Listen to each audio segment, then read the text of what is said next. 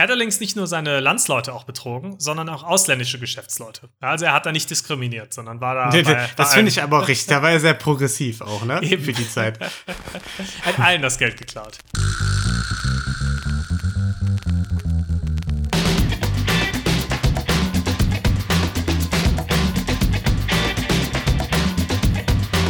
Hallo und herzlich willkommen zu Verbrechen für Weicheier, unserem True Crime Podcast ohne Mord. Ähm, Folge 34. Wir reden wieder über Gaunereien. Und wir, das sind mein lieber Freund Niklas. Hallo. Und ich, Lino. Hey. Ich glaube, das ist nicht Folge 34, Lino. Nein, hatten wir nicht letztes Mal Schnapszahl?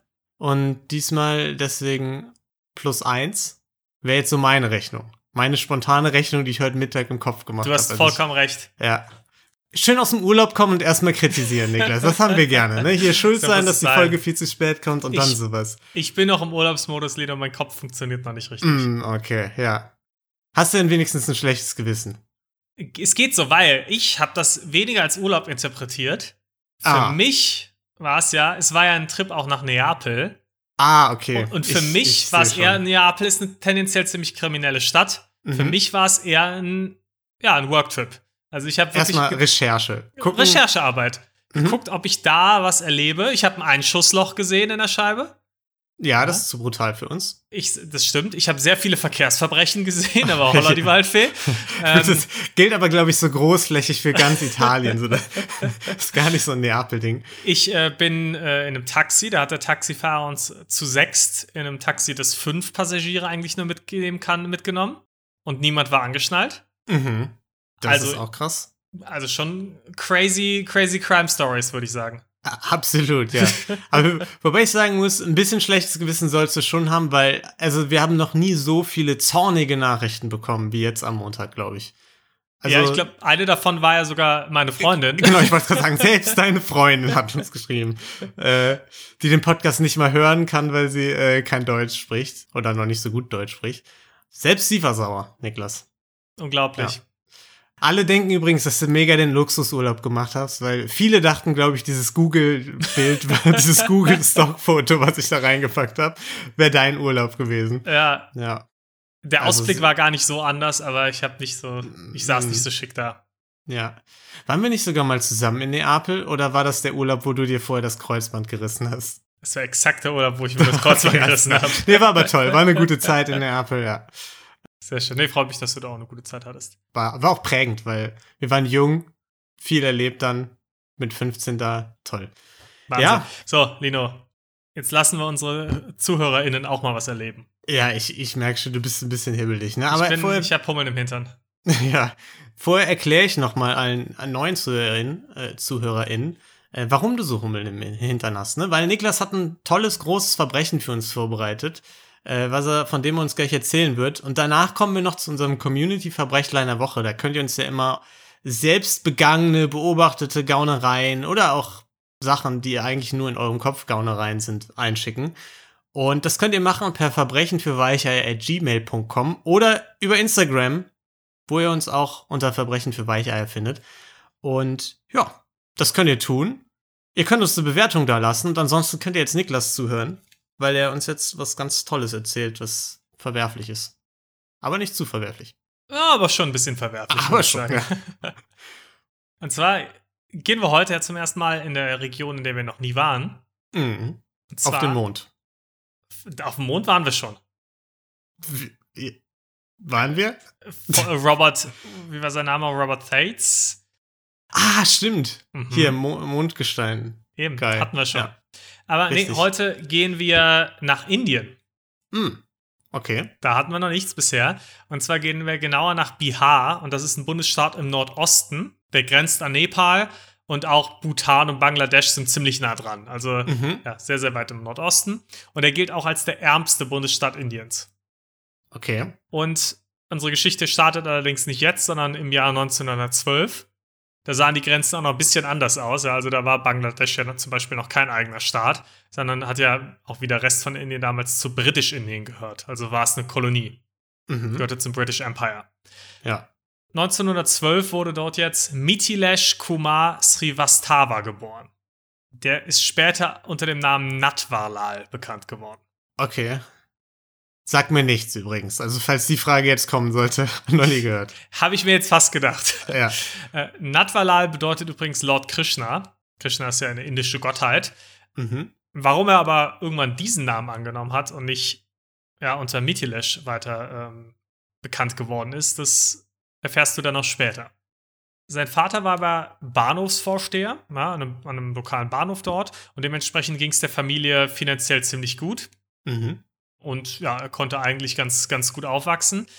Natvalal war allerdings kein besonders guter Schüler. Ja, er war mehr daran interessiert, Fußball zu spielen und äh, auch Schach zu spielen, als zu lernen. Das hat ihn mehr interessiert als ja, die Schule. Und hat als Jugendlicher, und das ist dann schon eher ungewöhnlich, auch schon seine ersten kriminellen Erfahrungen gemacht. Als Muss man sagen, so im gesamtgesellschaftlichen Kontext ungewöhnlich. Für unseren Podcast jetzt nicht allzu kam schon mal vorher. Das ist schon mal vorgekommen, ja. Ja. Und als Kind hat ihn nämlich sein Nachbar mal gefragt, ob er für ihn zur Bank gehen könnte und dort einen Scheck eben abgeben könnte. Hm. Und dann hat sich gedacht, klar, da helfe ich doch aus. Hat sich das Ganze mal angeschaut und hat dann gemerkt, naja, das ist ja eigentlich ganz praktisch, weil die Unterschrift vom Nachbarn ist da ja auch drauf. Okay. Und dann kann ich das ja einfach als Vorlage nehmen, um die Schecks eben zu fälschen mit der Unterschrift. Und dann kann ich mir selbst auch Geld abheben, wenn ich es brauche. Perfekt. Das gefällt mir. Ja. Und das hat er dann auch eine ganze Weile gemacht, bis der Nachbar irgendwann gemerkt hat, dass sein Bankkonto einfach 1000 Rupien im Minus war. Ja. Und ja, eigentlich wäre jetzt Zeit für einen anständigen Inflationscheck. ich ja. wollte ich wollte gerade sagen, bitte nicht. Bitte nicht auch noch mit Rupien. Aber das ist jetzt gar nicht so leicht, muss ich sagen, weil die indische Rupie, wie sie heute genutzt wird, die gibt es erst seit 1947. Ja, also seit Indien unabhängig ist von den Briten. Und ich habe absolut keine Daten gefunden, wie viel jetzt so eine britisch-indische Rupie wert war. Die gab es nämlich Hm. davor. Du kannst auch noch welche kaufen online, das habe ich gefunden, aber ich habe keine Ahnung, wie viel das wert war.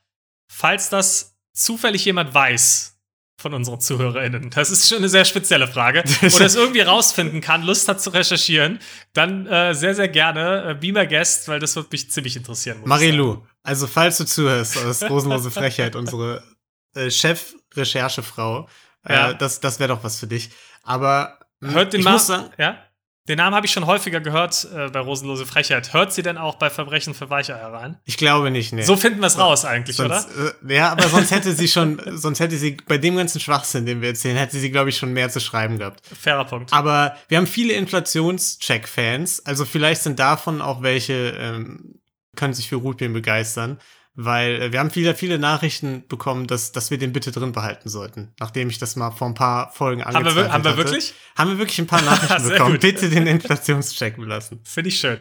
Ähm, Den machen wir natürlich jetzt trotzdem. Und zwar das früheste, was ich habe, sind die Daten seit 1958. Und Hm. jetzt rechnen wir einfach mal mit 1958 in dem Wissen, dass das echte noch um Vielfaches höher sein muss. Also, 1000 Rupien in 1958. Ja, was wären okay. die heute in Rupien wert? Ganz ohne Wechselkurs, einfach nur in Rupien. Ja, das, also, das ist jetzt wirklich eine reine Lotterie. da da sage ich jetzt einfach mal 78.000 Rupien. Nicht schlecht, es wären 90.000 Rupien. Ah, da bin ich, ich bin zurück. Du bist wieder da. Ja. Und dadurch, dass du so krass bist, kannst du mir natürlich jetzt auch genau sagen, wie viel sind denn 90.000 Rupien heute in Euro? Ja, das ist ganz klar. Das ist äh, deutlich weniger. Ne? Das Mhm. sind, äh, ja, das sind 4000 Euro. 1100 Euro.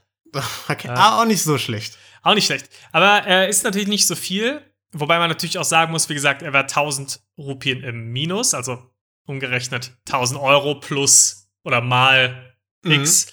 Ähm, wobei ein 1100 Euro in Indien damals wahrscheinlich auch ein ganzes Stück weitergebracht haben als hier. Also die Kaufkraft war natürlich dann auch nochmal noch mal höher. Äh, wie gesagt, Rechnung ist eh Quatsch in dem Fall, aber ich hatte jetzt auch einfach Bock, dich ein bisschen zu ärgern. genau, einfach mal ein bisschen quälen. Das ist immer gut. Eben, ja. das ist da auch schön. Das wollen die Leute hören. Naja, auf jeden Fall, nach der Nach nachdem der Nachbar nun den Diebstahl festgestellt hat, ist Natwalal nach Kalkutta geflohen. Kalkutta war noch ein bisschen südöstlich davon, aber sehr, sehr nah an seinem Heimatort. Und er hat dann weiter was ziemlich Abscheuliches getan. Also es ging direkt schlimm weiter. Das, was er getan hat, das machen viele kriminelle Leute in den frühen Jahren ihres, Le ihres Lebens. Er hat BWL studiert.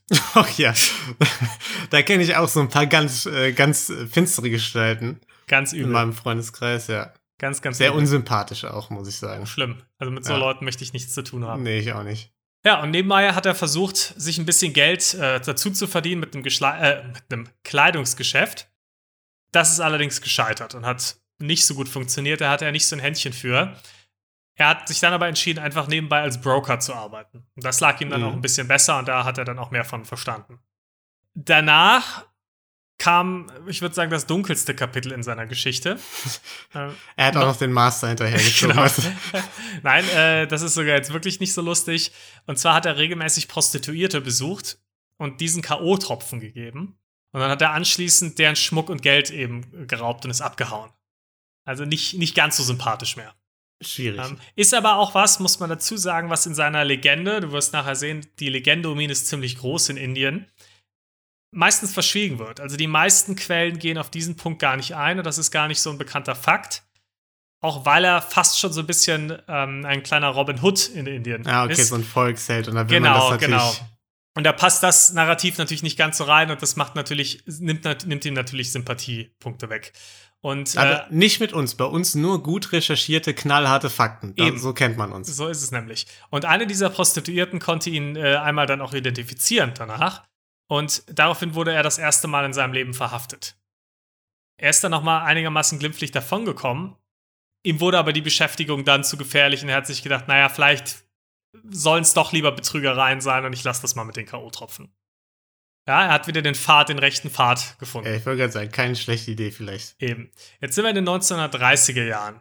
Ja, und wir wissen ja, er hat studiert, er kannte sich jetzt durch sein Studium und eben auch seine Tätigkeit als Broker ganz gut im Bankensystem aus. Und durch seinen Vater kannte er sich gut mit der Bahn aus. Und jetzt hatte der verschiedene Vorgehensweisen, wie er ähm, ein paar Scams durchgeführt hat. Und einer ist folgendermaßen abgelaufen. Er ging häufiger in Badushallen und zwar dorthin, wo die Fracht gelagert wurde. Und dann hat er den Arbeitern gefälschte Freigabeaufträge vorgehalten. Also von wegen, hey, hier, ich möchte kommen und diese Kisten einsammeln. Und die müsst ihr bitte freigeben, damit ich die mitnehmen kann. Und die hat ihm natürlich geholfen, dass er früher schon mal das Talent fürs Dokumentefälschen geübt hat, nämlich als Jugendlicher bei seinem Nachbarn. Mhm. Und hat gemerkt, das kann er ziemlich gut. Und die Arbeiter haben ihm das geglaubt, auch wenn es teilweise totaler Quatsch war. Und haben die Sachen einfach mit, äh, haben ihm die Sachen einfach gegeben.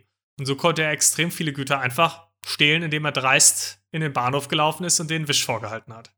Okay. In den 1940er Jahren, ja, also jetzt ein bisschen Und- später, also er hat es eine Weile So- durchgezogen, sorry. ja. Die hat er dann vertickt oder wie? Oder? Genau, die hat er dann Ja, okay. verkauft, die Sachen, oder je nachdem, was es war, natürlich genutzt, aber das meiste hat er einfach verkauft. Ja, okay.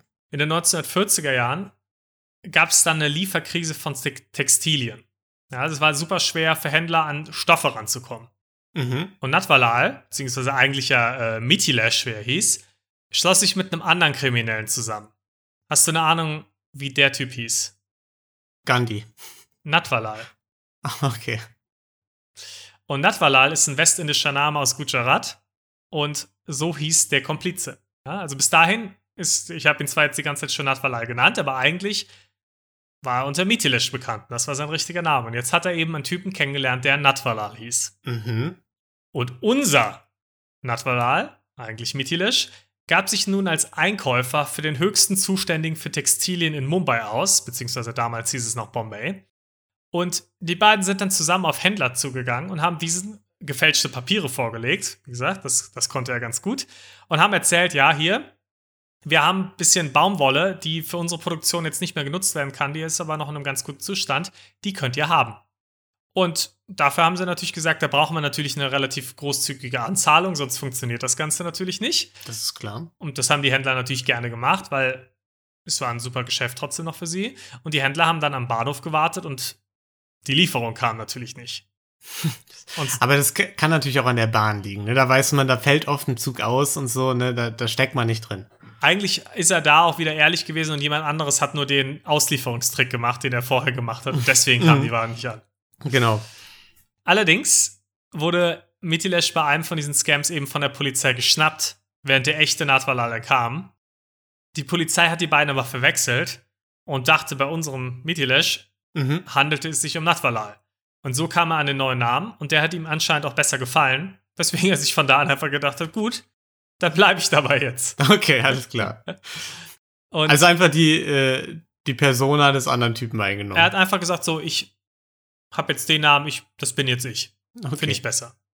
Und als er wieder freigelassen wurde, entschied sich Natwalal dazu, seinen Radius jetzt deutlich zu vergrößern. Er hat sich gedacht, na, wenn ich jetzt nur hier ganz klein in meinem eigenen Bundesstaat agiere, dann ist die Wahrscheinlichkeit auch höher, dass ich erwischt werde, wie jetzt diesmal, wenn mich jemand wieder identifiziert hat. Also ist er durch weite Teile von Indien gereist. Er hat dann zum Beispiel Juweliere, Banker, Händler meistens äh, beklaut. Ähm, hat es auf verschiedenste Arten und Weisen gemacht. Was ganz, ganz typisches war, er hat sich schicke Häuser angemietet, ist kurz geblieben in der, äh, in der Stadt, in dem Ort, hat sich die richtigen Kontakte gesucht und ähm, hat seine Opfer so in Sicherheit gewogen. Ja, weil die gesehen haben, oh, der verkehrt hier mit den richtigen Leuten, der wohnt mhm. schick, das äh, sieht alles gut aus. Und hat denen dann versucht zu vermitteln, oder hat denen nicht nur versucht, sondern es auch geschafft zu vermitteln, dass er ein vertrauenswürdiger Geschäftspartner sei. Und er wurde ja schon mal erwischt. Es war ja nicht, äh, war nicht so, dass er noch nie mit der Polizei Kontakt hatte. Deswegen ist er jetzt ein bisschen paranoid geworden und hat wirklich auf alle Details geachtet. Und weil er auf alle Details geachtet hat, hat niemand Verdacht geschöpft und hat das Vertrauen seiner Opfer erlangt, konnte da mit denen reden, hat natürlich irgendwelche Geschäfte vorgeschlagen, irgendwelche Verkaufspapiere, irgendwelche Bankbescheinigungen mhm. gefälscht vorgelegt, dafür dann Geld bekommen und ist dann abgehauen und hat dann im nächsten Bundesstaat das Ganze weitergemacht. Man, muss schon sagen, er hat sich jetzt, seit er irgendwie 14 war, nicht krass weiterentwickelt. Ne? Also er hat im Grunde immer wieder das Gleiche gemacht. Irgendwelche gefälschten Dokumente vorgelegt und, und gesagt, gib mir doch ein bisschen Geld dafür. Das war ziemlich seine Variante, ja. Er hat ja. Dokumente gefälscht und die Leute waren so dumm und er war auch sehr charmant und haben ihm geglaubt. Ja, ich meine, never change a running system. Eben. Und er war ziemlich umtriebig auch in der Zeit. Und nach einer Weile war er in sieben verschiedenen Staaten unter 30 verschiedenen Identitäten gesucht. Mhm. Ja, aber die Polizei hatte ihn jetzt schon etwas auf dem Schirm. Äh, und er hat teilweise ziemlich, ziemlich große Scams gemacht, also in den 1950ern. Da hat er jetzt das zum Beispiel das Grundsystem bleibt gleich, aber es hat sich ein bisschen geändert. Ja. Er ist jetzt zur Punjab National Bank gegangen und hat sich dem Manager vorgestellt und hat gesagt, ja, hier, guck mal, ich bin ein reicher Geschäftsmann und ich würde hier gerne ein Konto eröffnen. Mhm. gesagt, natürlich, klar, machen wir gerne. Ist dann danach zur Bahn gegangen und hat dort einen Transport gebucht. Also hat zum Beispiel äh, gesagt, ich möchte gerne einen Sack Reis nach Kalkutta schicken. Was kostet das? Alles klar, gibt mir eine Rechnung, mhm. vielen Dank. Hat dann diesen diese Rechnung genommen, hat die Zahl angepasst, also hat aus einem Sack Reis 100 Säcke Reis oder, oder noch mehr teilweise gemacht mhm. und ist dann wieder damit zur Bank gegangen, hat gesagt, hey, guck mal, ich habe hier ein großes Geschäft am Laufen, könnt ihr mir bitte kurz einen Kredit geben? Ja, ihr seht ja, ich bin ein reicher Geschäftsmann, ich muss den Vorschuss schnell zahlen für dieses Geschäft und dann kriegt ihr das natürlich mit Zinsen wieder. Und die Bank hat sich gedacht, klar, so einem tollen Geschäftsmann müssen wir natürlich helfen, kriegst ja. einen Kredit. Und das hat er etliche Male wiederholt bei derselben Bank und hat ab und zu mal ein bisschen was zurückgezahlt. Meinst du mit, selbe, mit derselben Bank die gleiche Kette oder Nein, exakt ich rede von die gleiche Filiale? Bank. Okay. und ähm, also ich kann nicht ausschließen, dass er auch mal in anderen Filialen war, aber mhm. er hat es definitiv ja. am selben Ort auch mehrfach äh, wiederholt. Und er hat ab und zu auch mal ein bisschen was zurückgezahlt, damit es nicht ganz einseitig war und kein Verdacht geschöpft wurde, mhm. aber sehr wenig und er hat immer mehr Geld angesammelt. Und irgendwann hatte sein Bankkonto 650.000 Rupien auf dem Konto. Das, ich lasse es dich jetzt nicht machen, ich bin mal nett. Äh, das wären inflationsbereinigt circa 58 Millionen Rupien. Also so circa 720.000 Euro. Und dann hat er das Geld einfach abgehoben und ist damit verschwunden.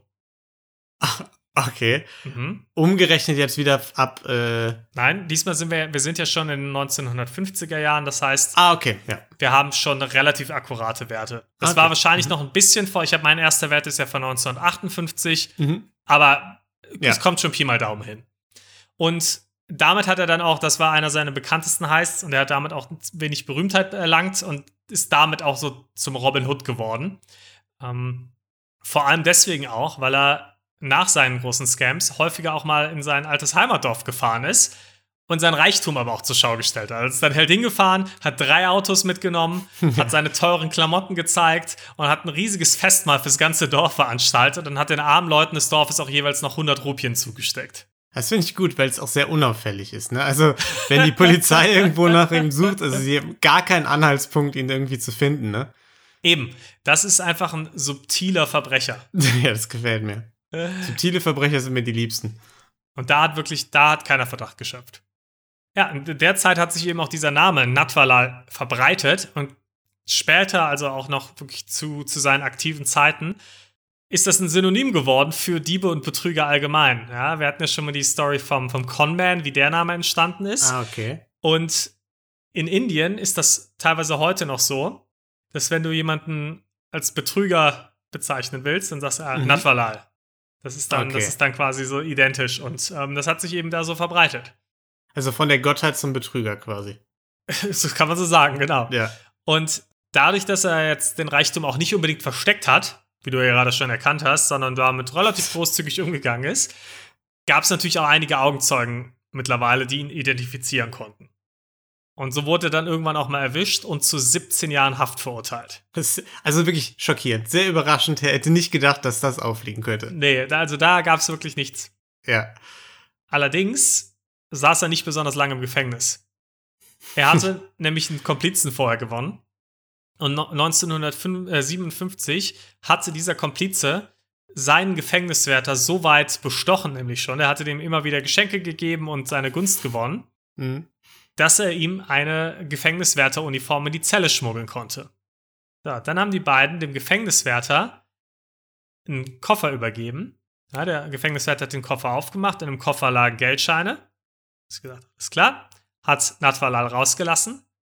Und Natwalal konnte in Uniform aus dem Gefängnis äh, spazieren, wo sein Komplize eben im Fluchtwagen schon auf ihn gewartet hat. Okay. Was der Gefängniswärter nicht ganz gecheckt hat, ist, dass nur die erste Schicht im Koffer wirklich aus Oh, Geld Mann. bestand. Darunter lag Zeitungspapier. Oh Gott.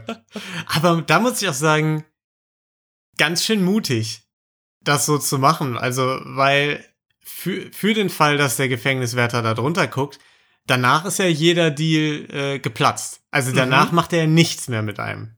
Eher dumm. Also ich habe mir auch gedacht, naja, man hätte ja auch einfach dem das Geld geben können. Er hatte ja viel Geld. Ja, eben. Aber er war halt auch ein dreister Typ. hat sich gedacht, er kann sich das erlauben. Oder gefälschte Scheine oder so. Wäre jetzt nicht das erste Mal, dass er sowas gemacht hat. Eben. Aber er saß ja im Gefängnis, da konnte er die Scheine nicht fälschen. Ja, das stimmt. Aber ja, dann war er eben wieder frei und hat sich gedacht, super, dann kann ich auch weitermachen mit meinen Betrügereien. Und hat dann eben noch einige weitere in der Zeit durchgezogen. Also zum Beispiel hat er sich einmal einfach als Direktor eines Automobilunternehmens ausgegeben. Hat gesagt, ja, das bin ich. Ist dann in die Bank gegangen, wo er wusste, dass er das Geld lagert. Hatte vorher natürlich irgendein Ausweisdokument gefälscht und hat dann einfach mal 19.000 Rupien vom Konto abgehoben und ist abgehauen. Das gefällt mir. Ja.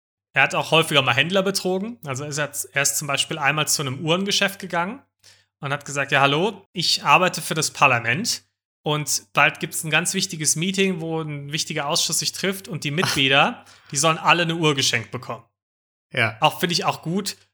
Also, ich meine, das klingt irgendwie schon ziemlich korrupt, aber ich glaube, gerade damals in Indien hat das wahrscheinlich ein bisschen Korruption eher Vertrauen Also, ja, erweckt als äh, nee, das, das, das klingt äh, vollkommen legit, ja. Ja, Klassiker, dass Parlamentsabgeordnete einfach mal eine Uhr geschenkt bekommen beim Ja. Ausschusstreffen.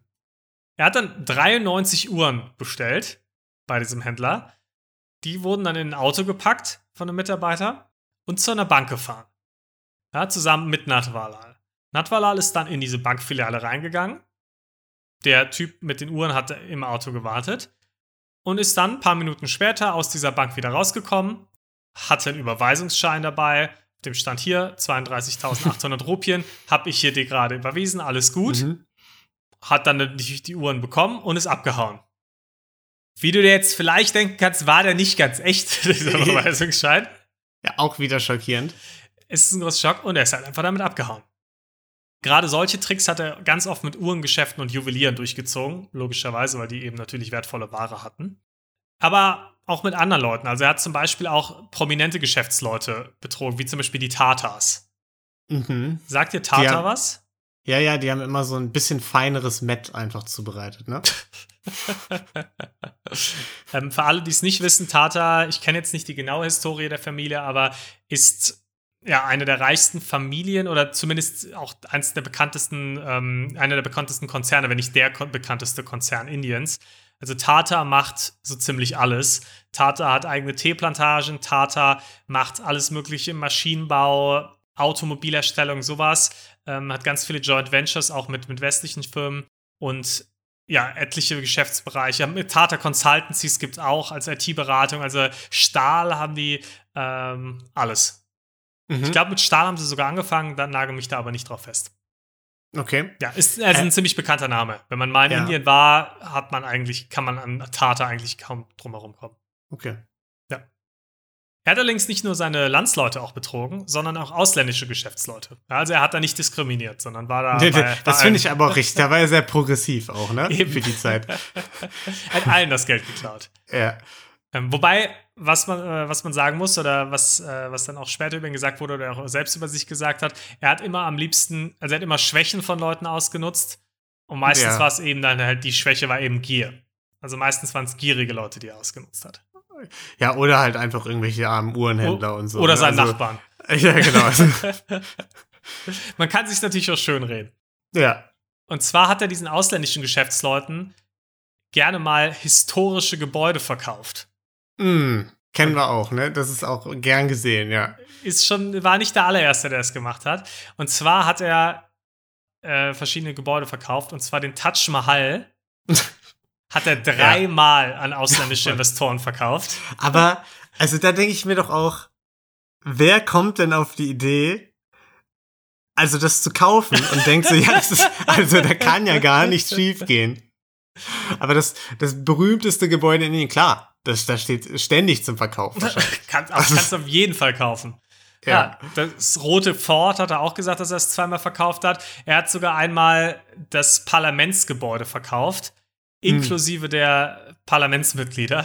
inklusive wobei, auch der Uhren ich, und so. Genau, wobei ich glaube, das mit den Parlamentsmitgliedern ist mehr Legende als Wahrheit. Ja. Ich weiß auch nicht, ich habe wirklich versucht herauszufinden, wie er diese Scams genau gemacht hat. Keine einzige Quelle ist darauf eingegangen. Wir, alle Quellen haben nur gesagt, er hat das gemacht. Keine mhm. einzige Quelle hat erklärt, wie er es gemacht hat. Fairerweise muss man auch sagen, ich habe jetzt keine Quellen auf Hindi gelesen, sondern logischerweise nur die englischen Quellen. Finde ich ein bisschen faul von dir. Ja, mein Hindi ist noch nicht ganz so gut, Lido. Es ist, ist noch ein bisschen basic. Deswegen Vielleicht, vielleicht in Zukunft. Ich, ich habe gesehen, es gibt noch den einen oder anderen äh, indischen Betrüger. Vielleicht äh, in Zukunft, wenn mein Handy besser ist, dann kriegen wir das hin. Okay. Genau. Aber was ich mir vorstelle, wie sie vorgegangen sind, äh, wie er vorgegangen ist, ist, dass er es etwa wie Viktor Lustig auch gemacht hat. Der Scammer, der ähm, Stahlhändlern vorgespielt hat, er könnte den Eiffelturm an sie verkaufen. Mm, ich glaube, ja. in unserer Folge zwei oder drei muss das sein. Ja. ja. Genau, kann man sich nochmal anhören, wenn man das noch nicht gehört hat. Genau. Ähm, ich weiß es aber nicht, aber es zeigt halt auch einfach, wie dreist er drauf war. Wobei ich mir auch vorstellen könnte, dass das so eine Geschichte ist, die ähnlich gefälscht ist wie seine Schecks.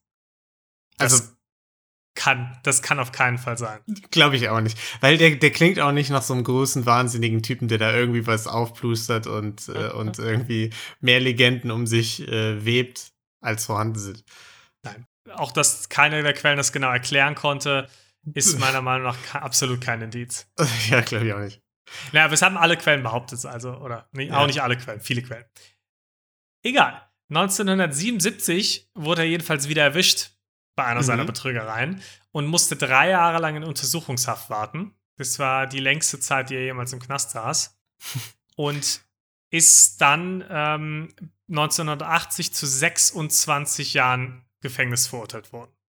Ja, für einen Bankbetrug, den er über 450.000 Rupien gemacht hat in den 50er Jahren. Ja, wir sind jetzt in 1977 und er wurde für, was aus den 1950er Jahren verurteilt. Mhm. Er hat sich dann aber gedacht, gar nicht so viel Bock auf Gefängnis. Ja. Und hat dann einfach Nierenversagen gefaked. Und hat er gesagt, wieder gefälscht einfach. und dann hat er gesagt, ich muss jetzt zum Krankenhaus gefahren werden. Auf dem Weg zum Krankenhaus hat er den Fahrer überzeugt, hey, ich habe eine Idee, fahr mich doch statt ins Krankenhaus jetzt einfach zu diesem einen Fünf-Sterne-Hotel, setz mich da ab, da habe ich nämlich Geld gelagert mm, und dann gebe ich dir was ab. Ist doch perfekt. Das ist brillant. Und der Fahrer hat sich gedacht, das klingt wirklich nach einem ganz tollen Plan. ja. Das, das mache ich auf jeden Fall. Hat er da hingefahren, er ist ausgestiegen und natürlich einfach abgehauen und hat natürlich. natürlich. also, aber an der Stelle muss man auch sagen, vom Gefängnis jetzt aus, ne? Da, da wäre doch die Idee nicht schlecht, dann den Fahrer so ein bisschen zu briefen. Einfach zu sagen, mit wem er es vielleicht zu tun hat. So ein Typ, der oft lügt und Sachen fälscht und dass man dem nicht zwingend alles glauben muss, was der einem so erzählt. Das wäre eine Taktik gewesen. Ja. ohne es zu wissen, würde ich jetzt einfach mal vermuten, dass es Wochenende war. Ah ja. Und wirklich leider nur das C-Personal da war. ja, nee, das klingt plausibel. Das erklärt einiges. Ja. Mhm. Das hat er auch ziemlich häufig in, in, der Form oder in ähnlicher Form gemacht. Insgesamt ist Natvalal nämlich neunmal aus verschiedenen Gefängnissen entkommen in seiner Karriere. okay. Und insgesamt wurde er neunmal ins Gefängnis gesteckt. Dann vielleicht neunmal Wochenende gewesen. Ja. Ne? Kon konnte man nichts ändern. Kein einziges Mal wurde er im Gefängnis gehalten. Und das allerletzte Mal gesehen wurde er 1996 in Neu-Delhi. Dort wurde er im Rollstuhl von Polizisten vom Gefängnis zum Krankenhaus gebracht.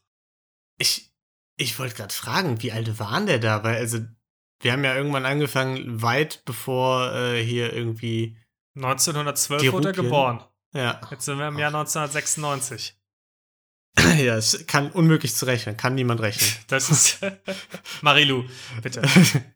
Ja, auf jeden Fall wurde er dann im Rollstuhl, ja, er war eben schon im höheren Alter, von Polizisten vom Gefängnis zum Krankenhaus gebracht. Aber die Polizisten haben es einfach geschafft, ihn aus den Augen zu verlieren. und er ist einfach aus seinem Rollstuhl entkommen. Und war also weg. Das, das muss man erstmal schaffen, einen Rollstuhlfahrer zu verlieren. Mhm. Er war einfach weg. Ja. Und was dann noch mit ihm passiert ist, weiß niemand so richtig, das steht nicht ganz fest. Sein Bruder behauptet, er wäre noch im selben Jahr gestorben, während sein Anwalt behauptet, er wäre erst 2009 gestorben. Also eine ganze Weile später, 13 Jahre später. Also wenn man dann das jetzt noch draufrechnet auf die Rechnung, eben sehr, sehr alt. Mhm. Sehr, sehr hohes Alter, ja. Eben. Kann, auf jeden Fall kann man es nicht mehr nachvollziehen. Insgesamt wurde er in seinem Leben zu 117 Jahren Gefängnis verurteilt. fast so, so viel, wie er alt geworden ist, mhm. anscheinend, ne? Von den 117 Jahren hat er allerdings weniger als 20 im Gefängnis gesessen. Finde ich stark. Mhm. Und in seinem Heimatdorf gilt er eben heute auch noch als Held. Da hat er eben halt immer gerne mal Geld verteilt und hat das mhm. Dorf vor allem auch berühmt gemacht. Das ist halt ein winziges Dorf. Und das ist jetzt aber relativ bekannt geworden dadurch. Und das finden die Leute halt auch ganz cool. Deswegen finden sie den auch nicht schlecht. Aber muss ich sagen, diese Robin Hood-Geschichte sehe ich noch nicht so ganz, weil auch schon relativ viel, klar, so große äh, Konzerne und so kann man drüber hinwegsehen, aber eigentlich hat er ja relativ wenig verteilt, sondern hauptsächlich geprahlt, ne?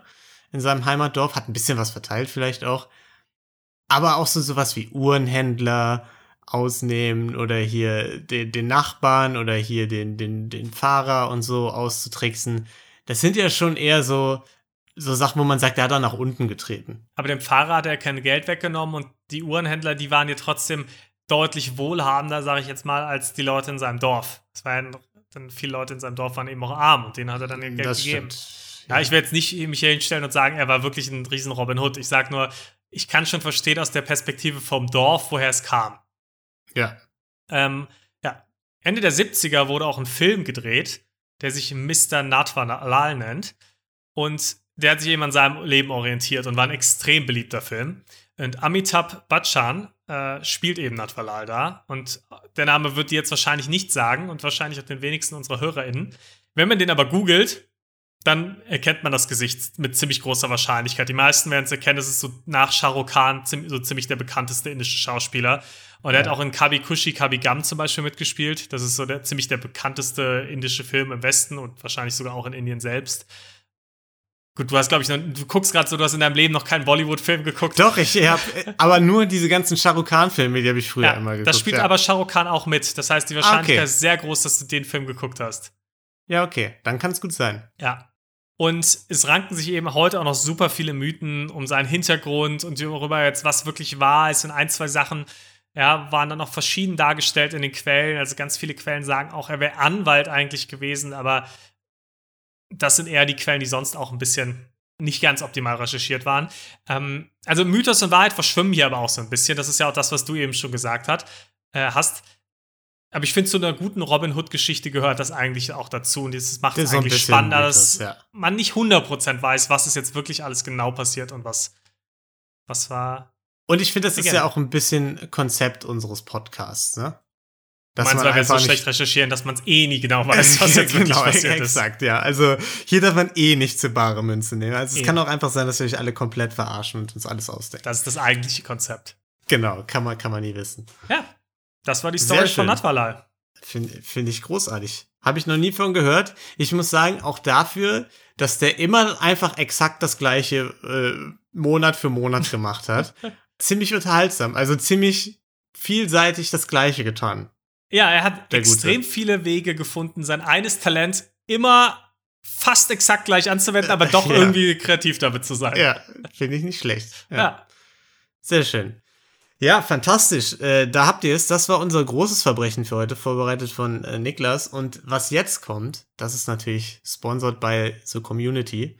Ähm, und zwar kommen wir jetzt zum Community-Verbrechlein. Community-Verbrechen.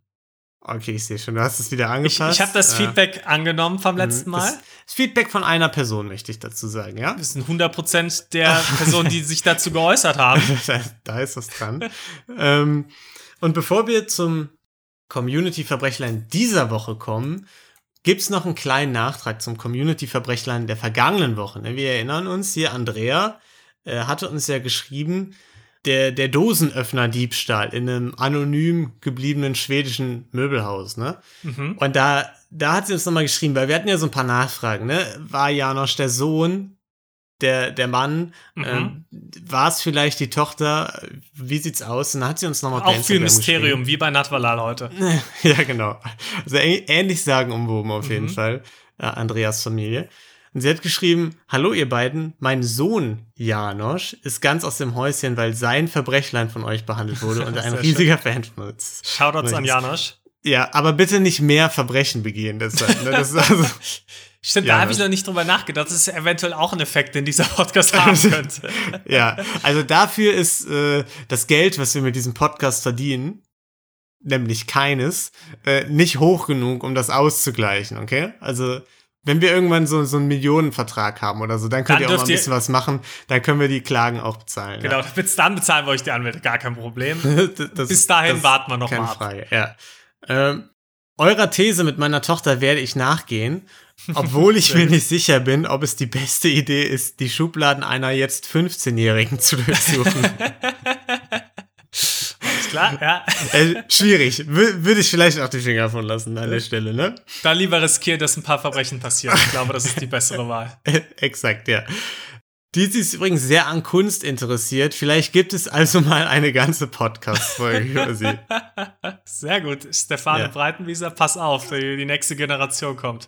ja, genau. Ja, äh, ganz liebe Grüße von Mastermann Janosch und Andrea. Also hier noch ein paar Informationen dazu, ne? Also melde dich bitte, aber ja, sowieso bei mir. Ich kriege ja eh alle Community-Sachen rein, das ist gut. Also so in ein paar Jahren habe ich dann von ihrer Tochter einfach so wieder so einen gratis Community-Fall reinbekommen, den ich dann ausarbeiten kann. Ja, sehr gut. schön.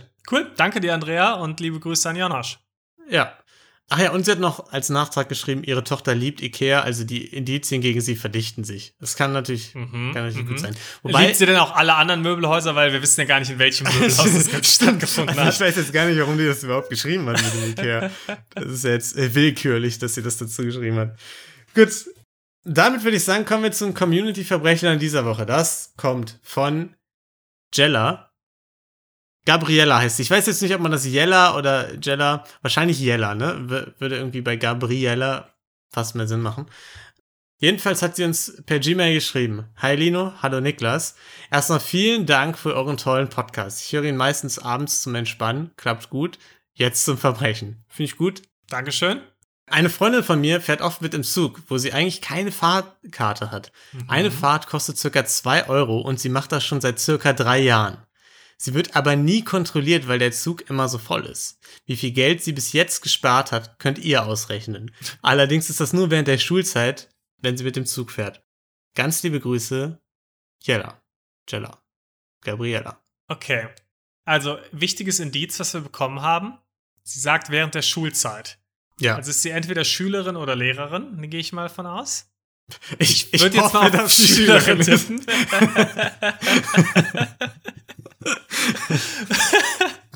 Also ich hoffe sehr schwer, dass sie Schülerin ist. Ja.